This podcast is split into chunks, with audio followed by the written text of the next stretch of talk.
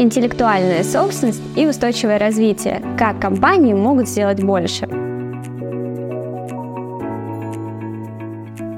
Привет, меня зовут Алена, и вы находитесь на канале Юрвиста. Бизнесмены часто думают, что защитить интеллектуальную собственность компании дорого, долго, да и вообще и так сойдет.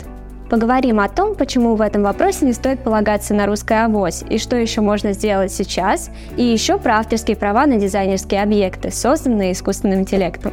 Почему вообще нужно защищать интеллектуальную собственность? Во-первых, потому что без правовой защиты все наработанные тяжелым интеллектуальным трудом в один прекрасный момент может идти конкурентам. А во-вторых, потому что правильная капитализация нематериальных активов, а именно к ним относятся объекты интеллектуальной собственности, в перспективе дает компании хорошие дивиденды. Улучшается кредитный рейтинг, увеличивается прибыль компании до вычета процента по кредитам, налогам на прибыль и амортизация по основным нематериальным активам появляется возможность продать компанию на 30-40% дороже. Отечественному бизнесу есть чему стремиться. По статистике, даже суперинновационных компаниях России доля нематериальных активов редко превышает 5%, так как у крупных зарубежных предпринимателей эта цифра доходит до 80%.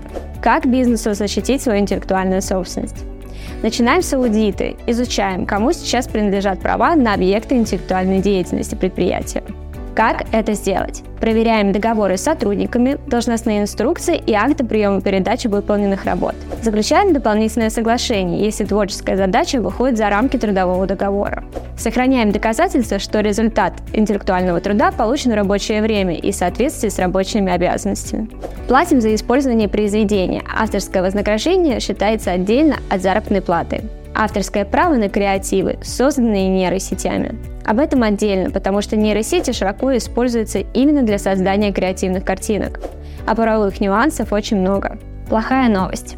Ответ на вопрос о том, кто является автором произведения, искусственный интеллект или человек, остается невыясненным.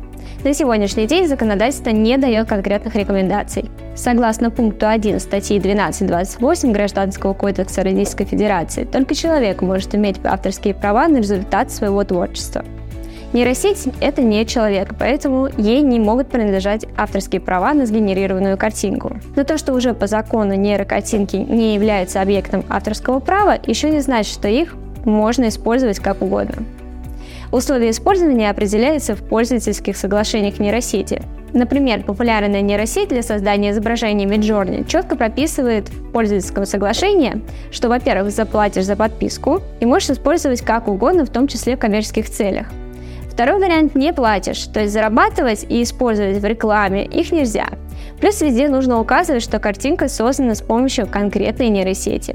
Зачем обращаться к юристам? Чтобы оставаться в рамках закона, как в отношениях с креативами от нейросети, так и со своей интеллектуальной собственности. Этот довод лежит на поверхности, но он не единственный. Профессиональный юрист разберется, что стоит выделить ценные нематериальные активы, и зачастую они сильно выходят за рамки популярного представления об интеллектуальной собственности. Это могут быть не только фирменный стиль и уникальные изобретения, но и базы данных, топологические процессы, способы ценообразования, известное доменное имя сайта. Опытный специалист разберется, какой способ защиты интеллектуальной собственности подойдет именно вашему бизнесу. Авторское право, право на средства индивидуализации, например, на товарный знак, патентное право, он защищает изобретения, полезные модели и промышленные образцы. Права особого рода, специальные правовые режимы, которые защищают ноу-хау, селекционные достижения и топологии интегральных микросхем. Остались вопросы? Задавайте их в комментарии, подписывайтесь на наш канал, ставьте лайки и ждите новые интересные видео. До встречи!